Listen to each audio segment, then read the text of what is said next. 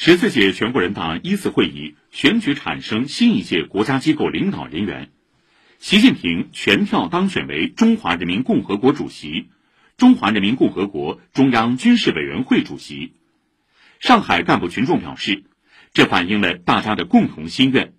将鼓舞和激励全市人民更加紧密地团结在以习近平同志为核心的党中央周围，出力奋发，勇毅前行。为全面建设社会主义现代化强国、全面推进中华民族伟大复兴共同奋斗。新华社播发特稿，汇聚磅礴力量，书写新的华章。